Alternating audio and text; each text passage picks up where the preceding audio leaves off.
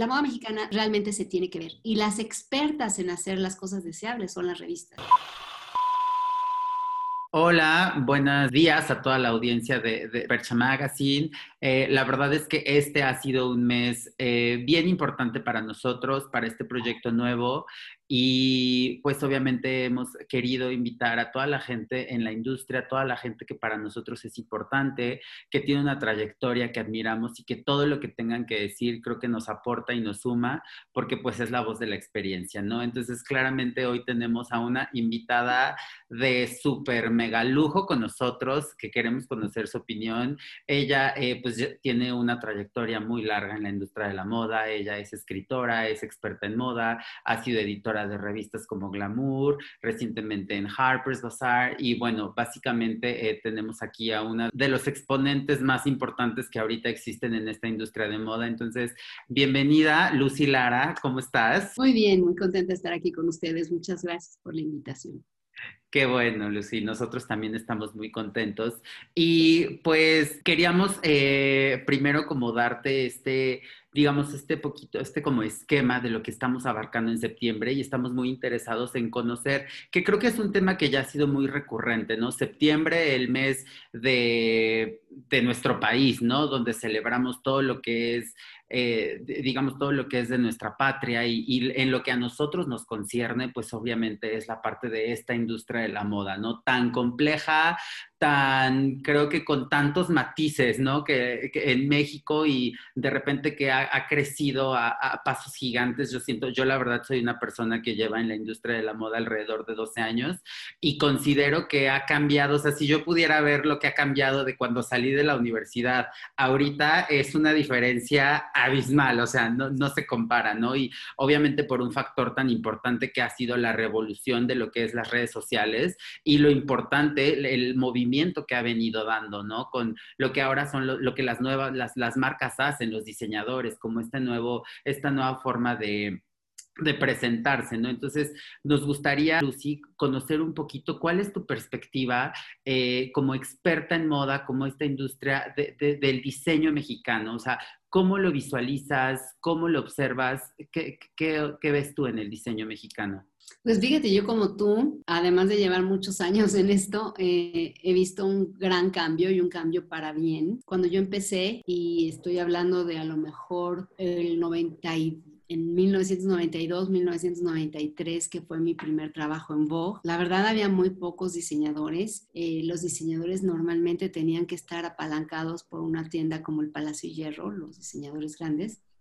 Y los que no eran grandes, pues eh, llevaban pues, sus negocios paralelamente junto con otras cosas, ¿no? Porque no se podían autosustentar ahí.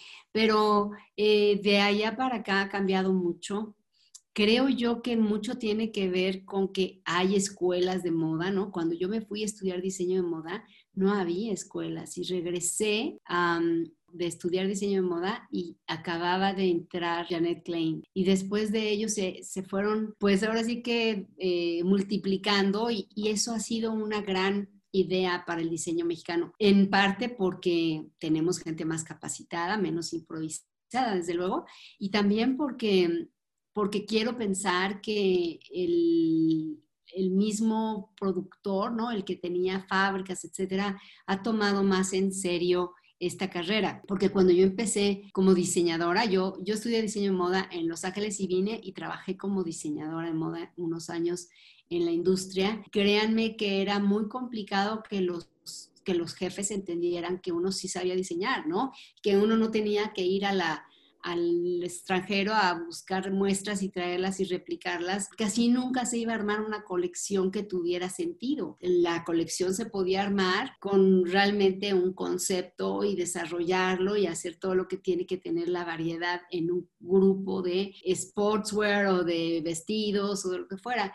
Y, creo que eso pues ha tenido también un adelanto. Eh, en donde yo creo que todavía seguimos un poco cortos es en la parte del consumo, del deseo para consumir.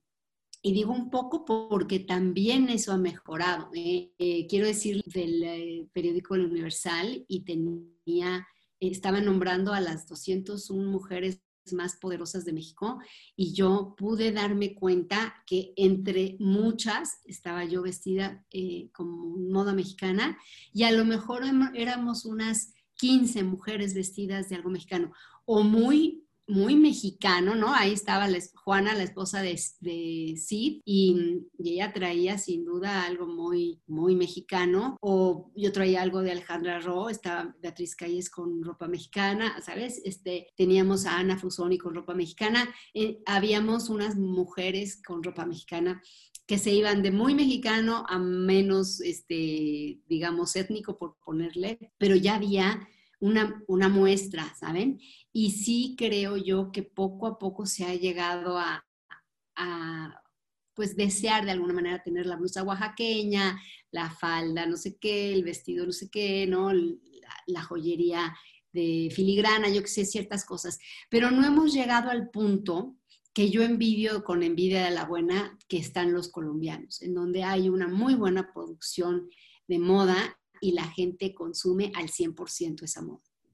Oye, Lucy, ¿y a qué crees que se deba? Porque aquí tenemos dos vertientes. Una, tú hablas de cuando llega Janet Klein a México, ¿no? Y, que claramente la, educación de moda en México es algo nuevo, ¿no? O sea, podremos decir que ya lleva alrededor de 15 años, pero en realidad es algo súper joven, ¿no? Cuando lo comparas con profesiones, no sé, digo, está por demás decir médico o abogado que llevan cientos de años, ¿no? Y es algo que, se, que se ve como una profesión desde hace mucho. Entonces, tú al tener, o sea, están como estas dos, quisiera como dividir mi pregunta como hacia dos vertientes. La primera es, ¿qué impacto crees que ha tenido y, para, y si ha sido para bien como ya toda esta inclusión en México de universidades como Janet Klein, como Casa de Francia, como Centro, ¿no? Que tal vez han impulsado el desarrollo de, de, creadores mexicanos de ropa. Eso por una parte, ¿no? ¿Cómo lo ves? Y por otra, lo que nos hablas del consumo. Esa parte, ¿cómo crees que se educa? Porque eso no lo vivimos en la universidad, ¿no? Eso no te lo enseñan.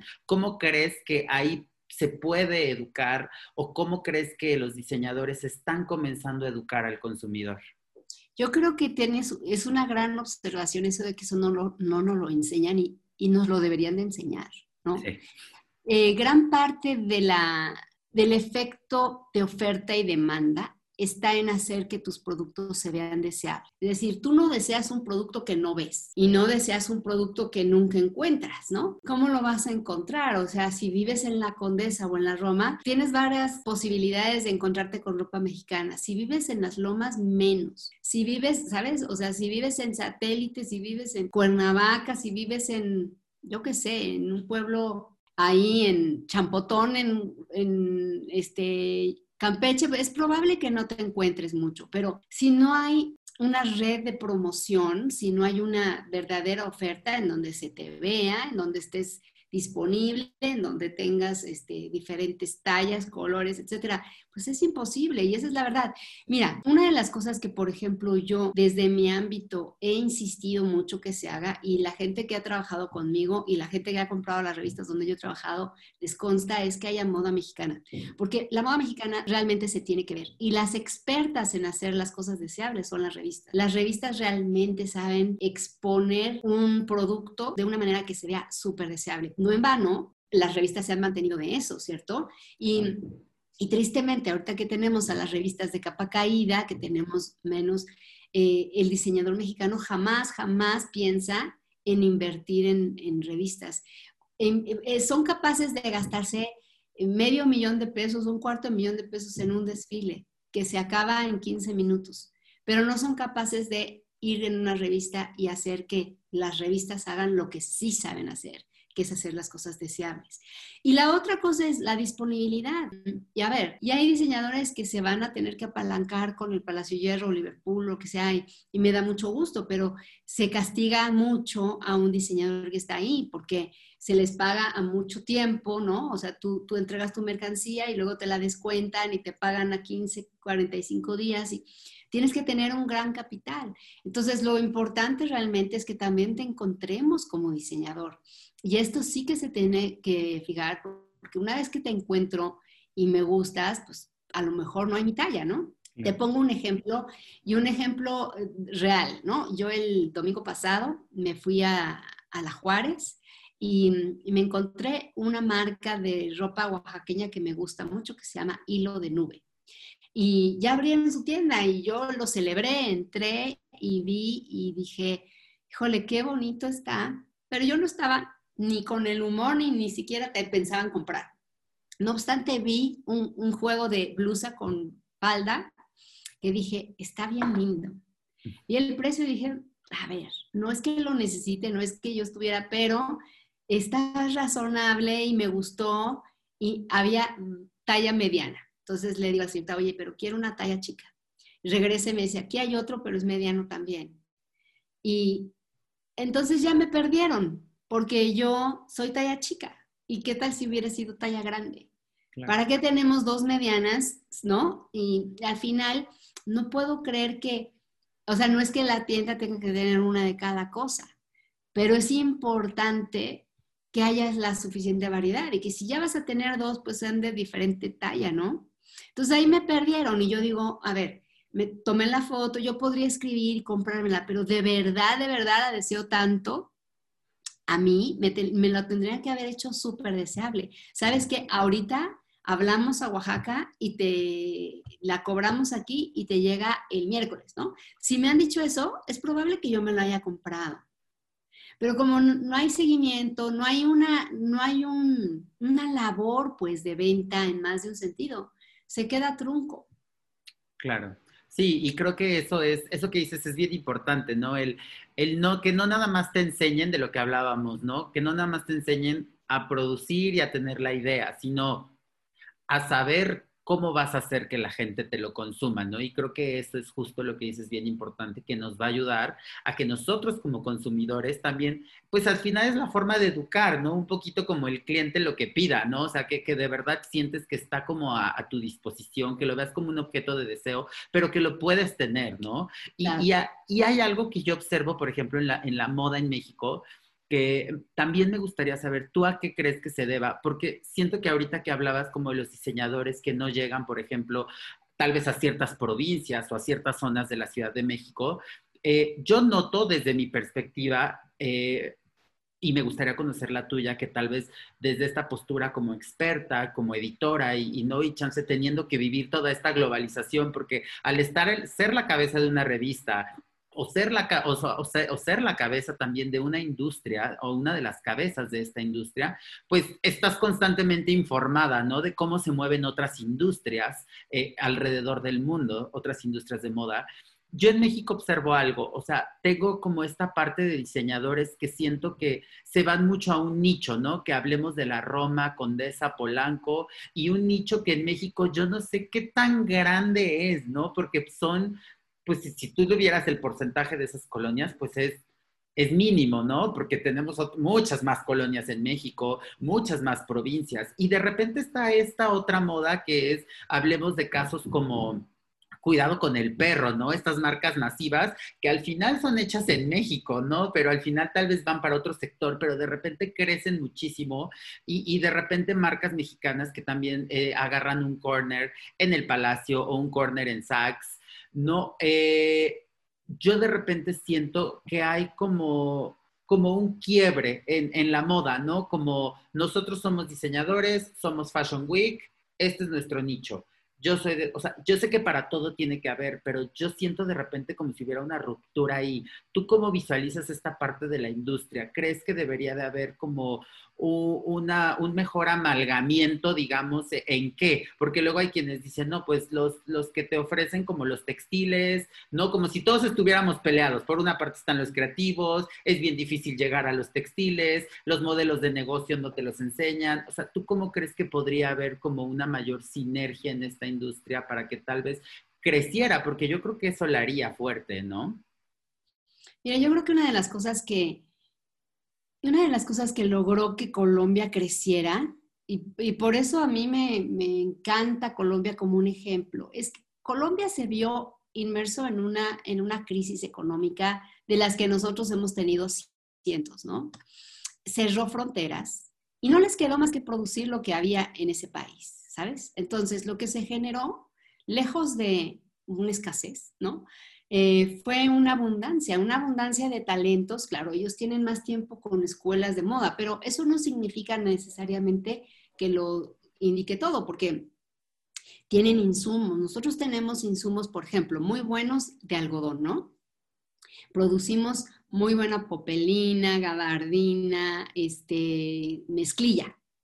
Pero cuando se trata de otro tipo de, prendas, no muchas, la verdad. Por ejemplo, hay una fábrica que conozco yo que, que hace terciopelos y panas, porque es algodón al fin y al cabo.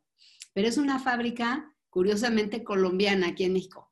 Eh, pero no hay una fábrica de zippers, de botones, de todo eso viene del extranjero y entonces eso pues te acrecenta tu precio y tu complicación de resurtir, ¿no? Y, y te deja con muy pocas posibilidades de, por ejemplo, comprar un estampado, porque si te dicen, oye, sí, tienes que estampar 1500 metros, pues estás frito, no lo vas a hacer. Y, y si tú quieres compartir parte de eso y te sale que Benito Santos o, o Raquel Orozco, todas estas personas tienen ese mismo pedazo, pues ya te quedas sin exclusividad. En fin, es, es bien complejo. Entonces, creo yo que una de las cosas importantes que debería de notar el gobierno, eh, y no estoy hablando nada más de esta cuarta transformación, que no lo va a notar, es obvio que no lo va a notar, pero las anteriores en donde había un poquito más de apoyo al negocio y apoyo a los industriales, etcétera, es que la moda trae mucho dinero. Trae una derrama de dinero importante. Primero porque todos nos vestimos. Segundo porque trae muchos puestos de trabajo, ¿no? Desde el nuestro, el tuyo y el mío, que estamos en la parte editorial, hasta la gente que está confeccionando, cosiendo, cortando, comprando, vendiendo, eh, fabricando zippers, lo que fuera. Hasta la derrama económica inmensa que hay por el turismo de moda, que aquí se ha visto sin ningún interés, ¿no? Más interés le han puesto a la parte culinaria que a nuestra parte de moda, cuando realmente la parte de moda ha sido siempre muy efectiva para vender, ¿no? la joyería mexicana siempre se ha vendido bien y se ha vendido bien para los extranjeros y mexicanos y solamente tienes que pasear por el aeropuerto para darte cuenta la cantidad de joyerías que hay ahí. Pero, ¿por qué no tener ropa también disponible ahí? Y, y no hay cero, cero. O sea, no hay nunca un apoyo, nunca un... Y, y por más que hay una cámara, etcétera, no tienen realmente un apoyo.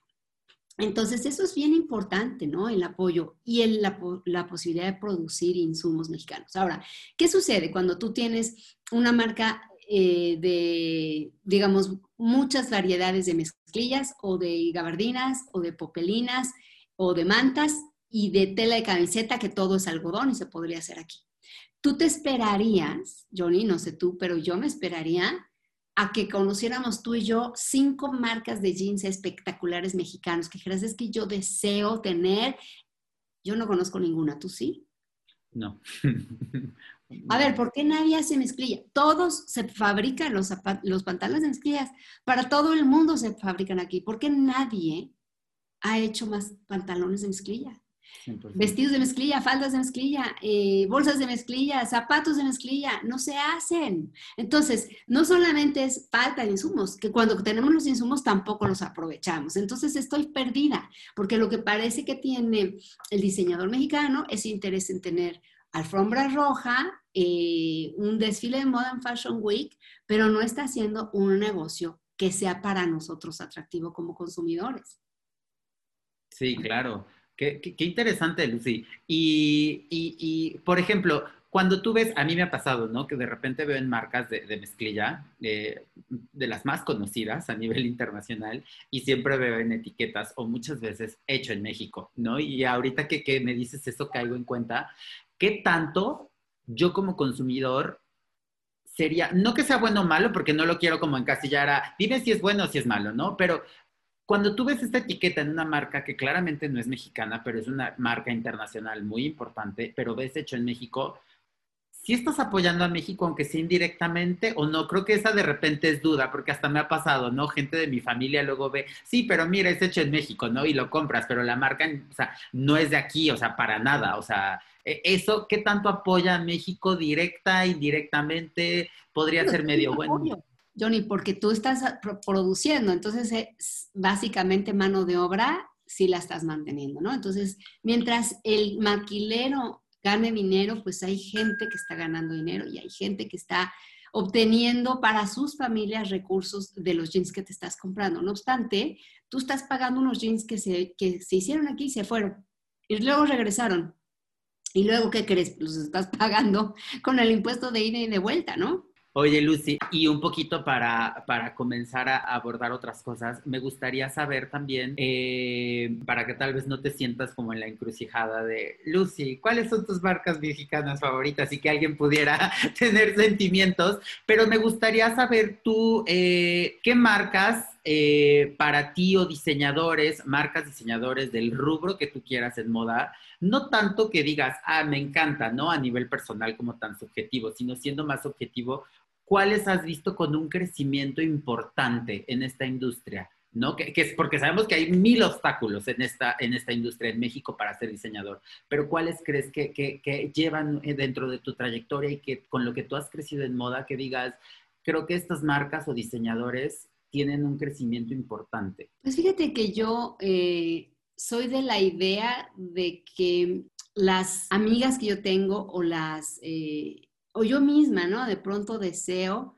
Hay algunas marcas que para mí son muy deseables, como Carlos Pineda, me gusta mucho. Em, me gusta eh, lo que hace Chris Goyri, me gusta lo que hace Raquel Orozco, muy diferente, ¿no? A lo que normalmente hemos visto. Em, hay, hay personas, por ejemplo, yo tengo hoy por hoy mucha relación con, con Gerardo Torres, que es un diseñador yucateco que hace ropa con un con una calidad realmente espectacular y mm, se dedicaba antes a hacer ropa más a la medida y ahorita está haciendo ready to wear y estoy muy contenta con su patronaje, o sea, me ha prestado ropa, por ejemplo, para mi canal de YouTube.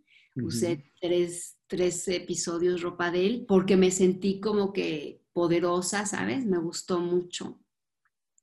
Eh, y, luego me gustan cosas, por supuesto, yo oigo que a mucha gente a mi alrededor les gusta cosas de, Benito Santos, de José Sánchez en la parte de cuero. Em, hay, hay, bolsas bien lindas de, muchas marcas, las de Shubiluna, por ejemplo. Hay marcas así que, ¿qué tengo yo? Pues yo cada vez tengo más ropa mexicana, pero, que, pero yo no soy necesariamente de comprar todo de diseñadores. ¿eh? Yo también compro en mercados y compro, como te digo, voy pasando y si es oaxaqueña, si es, eh, voy comprando un poco de todo. Trato de que a donde vaya yo compre algo mexicano, especialmente hoy, ¿sabes, Johnny? Porque yo siento que hoy más que nunca lo necesitamos. Y déjame aprovechar este espacio para pedirles que se unan a un reto que estamos haciendo una amiga y yo, Ana Checa y yo, eh, el año pasado, cuando estaba todo lo de la pandemia,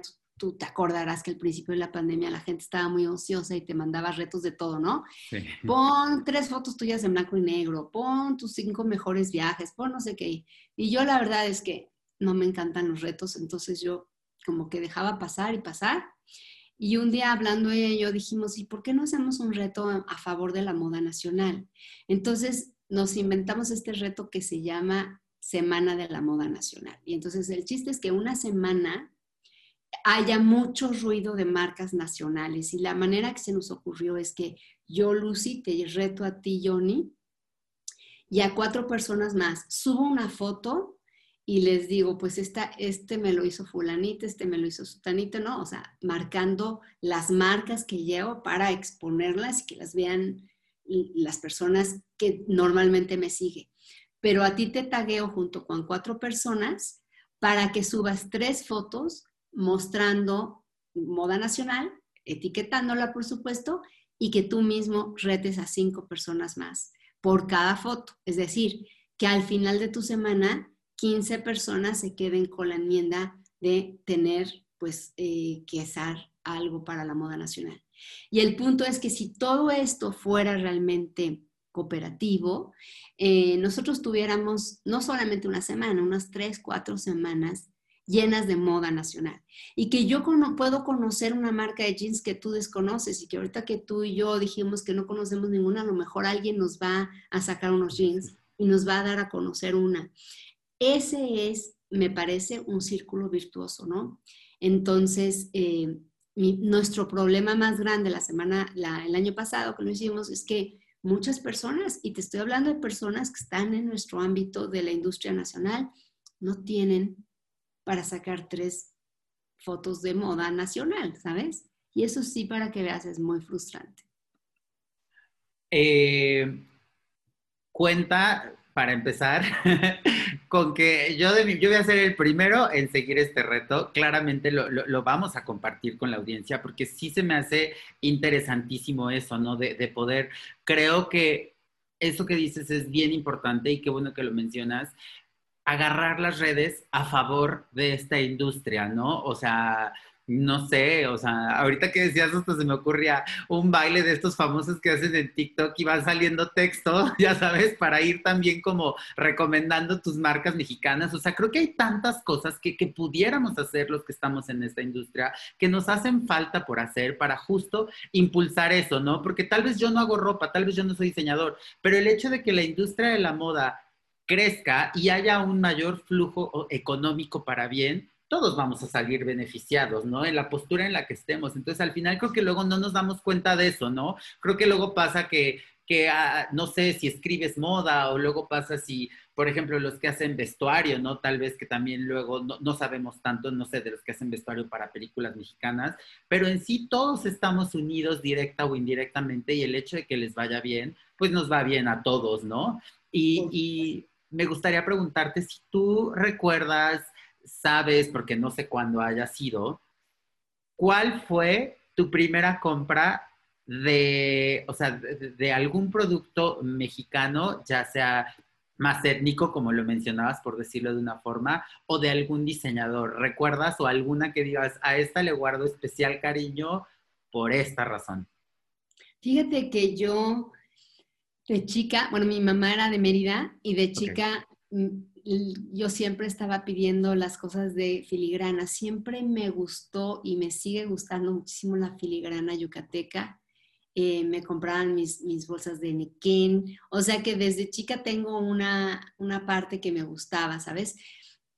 Ya más grande, pues claro, trabajé en, en Vogue, haz de cuenta, mi primer trabajo fue en Vogue yo usé mucho de la ropa que yo diseñé, ¿no? Yo misma usaba la ropa mía, pero, pero ya trabajando en Vogue me gustaba muchísimo Carlo de Micheli, eh, Wanda Meiro, Eco de Micheli, o sea, me fascinaban y, y es una pena porque Carlo, que era lo que más me gustaba, no me alcanzaba porque era caro, pero sobre todo era para unas siluetas de personas muy altas, ¿no? No estaba hecha para una chaparrita como yo. Y, Keiko, en cambio, era un poquito más versátil y Wanda Meiro era espectacular. Y Aka Joe, no sé si han oído porque creo que Aka Joe era una marca que todos deseábamos, Sexy Jeans era una marca que todos deseábamos. Eh, nos, fíjate, en ese momento sí había un par de marcas que tú decías, sí, sí, quiero eso, ¿no? Y, y cuando Carlo de Micheli vendía para Palacio Hierro, tú morías por comprar el Sácola, ¿no? Y, estaban al, parejo de las otras marcas. Y tristemente perdimos a los de Micheli. Y es una pena porque eran buenísimos. En mi época, eh, Michelle Domit también era espectacular. Ahora tristemente, no sé qué ha pasado con su diseño, pero está muy pasado. Su diseño no viene mucho en tendencia y así. Pero la, parte era espectacular y digo, consumíamos las bolsas de Aries, que era, eh, o sea, claro, quizá no yo, pero mi mamá, ¿no? Se compraba su bolsa de Aries y se sentía como si fuera una bolsa de, de Cartier, ¿sabes? Este, e, era interesante que había unas cuantas marcas, eh, pero bueno, sí, sí me acuerdo y por supuesto que las viví con mucho gusto. Y hoy por hoy creo que, pues que aunque no tengamos mucho, casi todo el mundo tenemos algo de Daniel Espinosa o de Pina Cobalín, que son negocios que han realmente han fructiferado y que yo admiro, ¿no? Porque más allá de lo que, que valga la pena su mercancía, que, en, muchos casos eh, pueden pensar, por ejemplo, a Pineda se les ha, Pineda Cobalín se les ha criticado de, que se hacen las cosas estampadas y no los, los artesanos no ganan. Y yo sé, también es, hay que reconocer cuando hay un buen negocio y cuando hay una buena idea.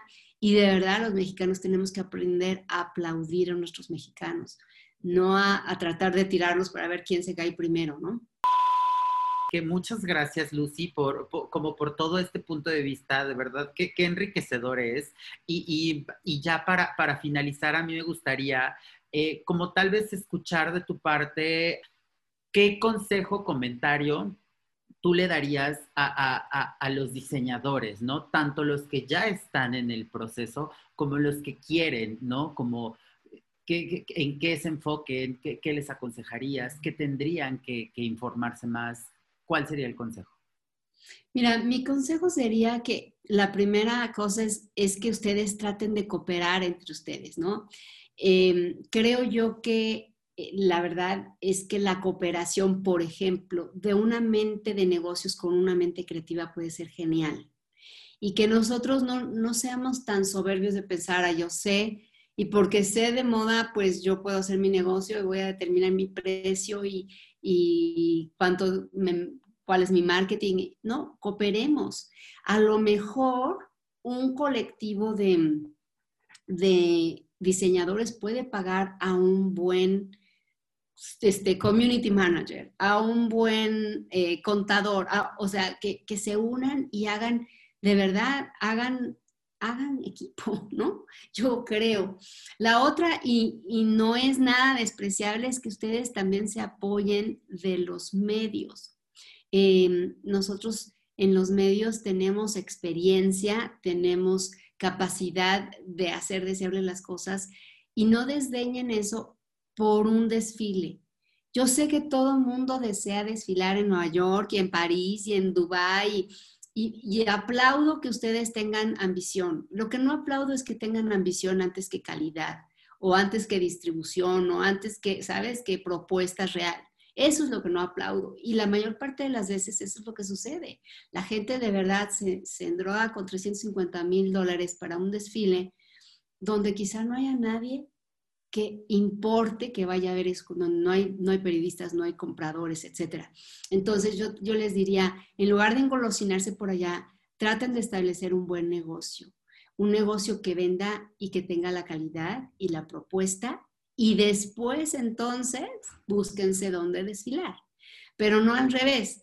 Y sí, sin duda, pues busquen una parte que tenga este medio para dar al negocio dinero un negocio que es autosustentable realmente es mejor negocio que un negocio que tenga una buena idea. Y pues muchas gracias por, por este tiempo que, que, nos brindas, por esta entrevista y por este conocimiento tuyo tan enriquecedor, de verdad. Toda nuestra audiencia lo va a agradecer mucho porque creo que nos hace falta demasiado. Pero muchas gracias, Lucy. No, gracias a ustedes, a, su revista, les deseo muchísima suerte. Yo em, yo también tengo un proyecto nuevo que, es un canal de YouTube, los invito a que lo conozcan, se llama Crea tu Poder con Lucy Lara y es un, una especie de, revista pero en YouTube. Este, y también me gustaría que se unieran al reto, este reto que se llama Semana de la Moda Nacional, que correrá en septiembre justamente por lo que tú decías, porque todos queremos sentirnos patriotas, del 12 al 18. El 12, que es un domingo, por favor suban su primera foto y taguen a cinco personas y luego repitan a la mitad de la semana y antes del 18 vuelvan a subir su tercera foto. 15 personas etiquetadas, muchas marcas que compartir y todos saldremos ganando. gracias, Lucy. Cuenta con que estaremos siguiendo tu canal y por supuesto que todo el equipo de Percha Magazine vamos a estar cumpliendo ese gran reto.